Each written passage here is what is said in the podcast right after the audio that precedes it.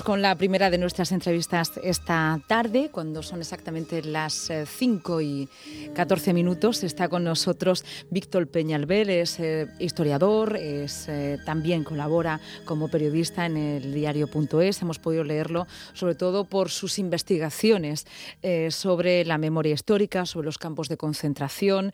y queremos hablar en un día como hoy, en un día donde parte de nuestra actualidad a nivel internacional, pues está mirando hasta un punto concreto de nuestro planeta, está mirando al campo de concentración de Auschwitz-Birkenau, ahora convertido en eh, un museo, en un museo a la memoria. Em, precisamente esta fue la fecha elegida por Naciones Unidas para conmemorar eh, pues a todas las eh, víctimas del Holocausto, todos los asesinados por el régimen nazi.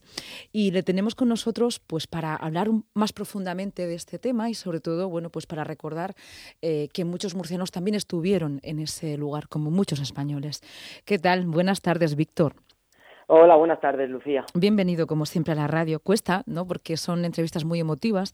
Hay que desempolvar un poco la memoria de un olvido que, en el que se encuentran durante días no señalados del año, no para sus familiares, pero sí para el resto de la, bueno, de la sociedad. Y por ahí quería empezar, ¿no? Hoy miramos hasta Auschwitz-Birkenau, pero pensando en que esto le sucedió a 18 millones de personas víctimas de los asesinatos del holocausto, pero esas personas tenían nombres y rostros y nosotros en la región de Murcia hay muchos familiares que también tenían eh, pues padres, madres, eh, hijos con nombres y rostro que estuvieron allí en el campo de concentración de Auschwitz. En, Auschwitz, concretamente, murcianos hasta la fecha no tenemos documentados, pero sí tenemos documentados 420 al menos que estuvieron en otros campos de concentración, menos conocidos como Auschwitz, pero igualmente terroríficos, como por ejemplo Mauthausen, Ravensbrück, Dachau. Eh, a día de hoy tenemos esos 420 murcianos y murcianas que estuvieron en los campos de concentración en la Alemania nazi. Hoy es el día de liberación de ese campo, del de Auschwitz, pero evidentemente el memorial, el recuerdo es para todas las víctimas del holocausto, ¿no? de, los campos de concentración. Así que em, que nos sirva como símbolo ¿no? el, el campo de Auschwitz, pero vamos a hablar de la historia de esos murcianos, de la historia común que hay en ellos, al igual que muchos españoles también, que llegaron allí sobre todo qué ha pasado para recuperar esa memoria.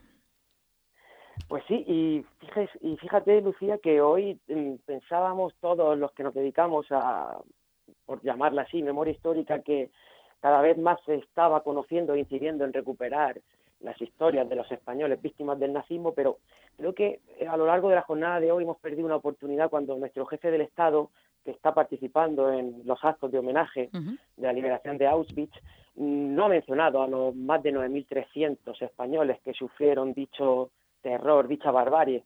Se ha limitado a, mencionar al pueblo judío, al masacrado pueblo judío, que es indudable, pero hoy hubiera sido también un gran motivo para recordar a esos españoles, ya que por fin este 5 de mayo el BOE incorpora que recordemos a las víctimas españolas del holocausto. Este 5 de mayo va a ser la primera fecha en la que de manera institucional el Estado va a homenajear a los españoles que estuvieron en los campos de concentración mm. nazi. Creo que hoy hemos perdido esa pequeñita oportunidad para, tras más de 75 años de olvido, ya desde las instituciones como Casa Real, por ejemplo, una de las más importantes, se hiciera mención al pasado de estos españoles. Bueno, estos españoles eh, que como ciudadanos también del mundo perdieron sus vidas y sus derechos, porque además fueron campos de exterminio, ¿no? En algún titular he visto ahora mismo, ¿no? Donde murieron, no, no, no, no murieron las personas, fueron exterminadas, que es totalmente diferente. Exactamente, fueron asesinados, ya sea por la maquinaria represiva de muerte de las cámaras de gas o por otra más lenta, pero igual de terrorífica como es el trabajo hasta la extenuación de manera mm, casi en estado, bueno, casi no, en estado de esclavitud. Por ejemplo, en Mauthausen, eh, los murcianos y murcianas y los 9.300 españoles que pasaron principalmente por los muros del campo que se encuentra cerca de Viena, eh, se dedicaban a trabajar en condiciones infrahumanas en una cantera de granito. La esperanza de vida, cinco o seis meses, junto con esa alimentación tan escasa, también fue una manera de ir exterminando poco a poco, pero mientras, antes de que llegara el fin de sus días, se les explotaba económicamente. Hoy es un, es un día donde hay una voz unánime eh, a favor de los derechos humanos, a favor del recuerdo, de la memoria, de seguir avanzando en contra de los genocidios. Y esto de una manera general, eh, pues bueno, todo el mundo está en común, pero cuando eh, focalizamos como has hecho tú, como has dicho, bueno, es que hay muchos españoles que perdieron sus vidas, su dignidad en estos campos y no se ha hecho ningún tipo de alusión, ¿no? No se ha hecho alusión y a veces también es importante estos días, pero no solo en el que sean estos días los que recordemos por lo que ha pasado el ser humano, sino que debe ser un trabajo diario. Mm, hoy lo recordaba, por ejemplo, en, una columna de opinión el historiador catedrático de la Universidad de Zaragoza, Julián Casanova, que la barbarie nazi, esa violencia tan brutal que todos conocemos, empezó con palabras en la Alemania nazi. Se empezó con gestos, con discursos, con complicidad o con simplemente pasividad ante discursos de odio. Y mm. se acabó en eso, en, esa atrocidad que todos conocemos y que la literatura y el cine ha dado buen reflejo de ello. Creo que en estos días también deberíamos eh, prevenir ante discursos, actitudes y no ser pasivos ante actitudes que ponen en riesgo los derechos conquistados, porque los seres humanos en 1933, en 1940, tenían derechos, pero fueron aniquilados quiere decir eso? La lección que nos da la historia es que las conquistas sociales y los derechos hay que protegerlos día a día, porque si te descuidas los puedes perder. Y ahora te quiero preguntar por los derechos de esas personas que no estaban en Auschwitz, en Birkenau, pero que estaban en Mauthausen y en otra serie de campos de concentración, eh, tanto en Alemania como en otras partes de, de Europa, que eran murcianos, que eran españoles, y no sé si la ley de memoria histórica les protege, es decir, Em, hay derechos que más allá de su propia muerte siguen teniendo, por lo menos sus familiares, ¿no? Un derecho a, resarcir los daños, a la dignidad, al nombre incluso, ¿no? Porque muchos de ellos hasta les tomaron mal los nombres, ¿no? Eh, derechos, eh, la ley de memoria histórica eh, no recoge ningún tipo de reparación material, sino lo, lo, último que se ha hecho con los deportados fue este agosto, el pasado agosto, que se reconoció en el BOE a los españoles que murieron en Mauthausen. Es decir, el BOE publicó el listado de los españoles que fueron asesinados en Mauthausen desde 1939 a 1945. Y con esa incorporación de esos nombres al BOE, recuerdo, nombres de españoles solo asesinados de Mauthausen, había en otros campos. Con esa incorporación en el BOE, eh, mm, esos españoles pasan a ser víctimas españolas, porque hasta ese momento pues, estaban vamos, en un limbo legal, eran apátridas, no tenían patria, dada la decisión de Franco de no considerar españoles a todos aquellos que estuvieran fuera de las fronteras españolas. Por tanto, lo único así más reciente que se le ha hecho es, primero, como Estado español, reconocer que hubo españoles y que fueron asesinados, y con ese reconocimiento devolverle, post-mortem, una nacionalidad que les fue robada también.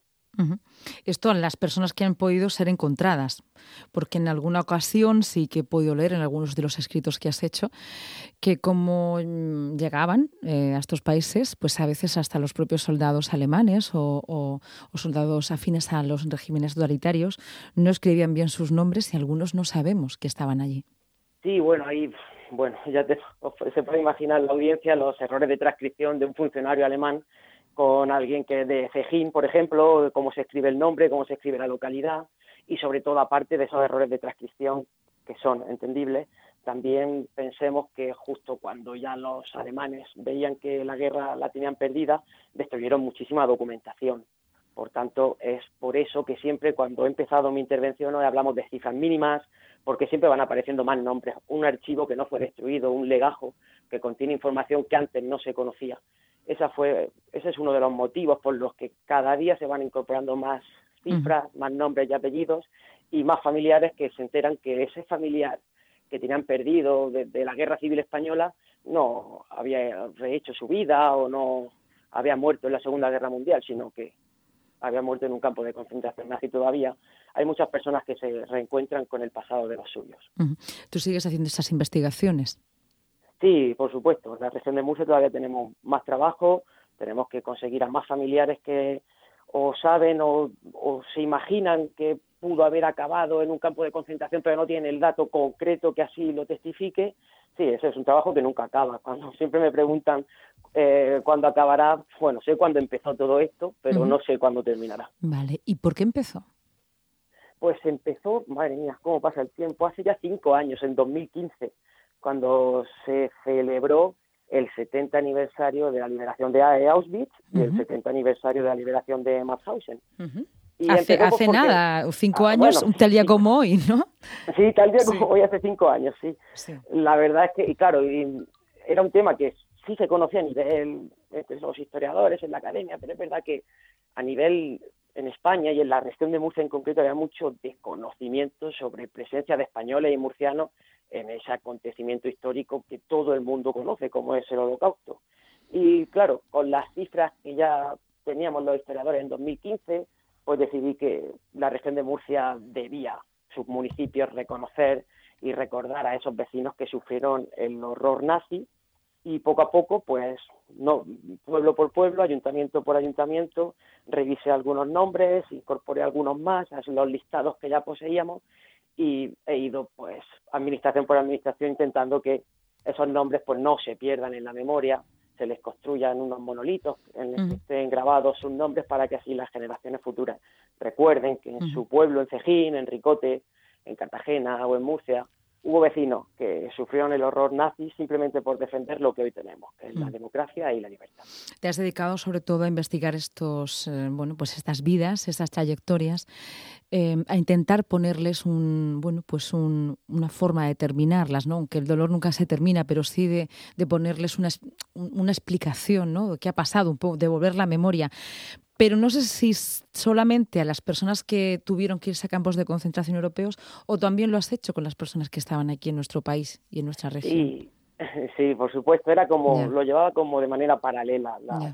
Los murcianos que acabaron en campos de concentración nazi y los murcianos que no se exiliaron, que no pasaron a Francia, sino que se quedaron aquí y sufrieron la represión franquista. Me he puesto en contacto pues con casi yo diría que casi medio centenar de personas que se han puesto en contacto conmigo para preguntarme por dónde está su abuelo, por qué cárcel pasó, eh, cuándo fue fusilado y en qué cementerio o en qué fosa se encuentra. Bueno, eso es un trabajo que también eh, continúa, por supuesto, y bueno, hay historias tanto de los familiares que estuvieron en campos nazis como los que se quedaron aquí, bueno, que, se te encoge el alma, la verdad.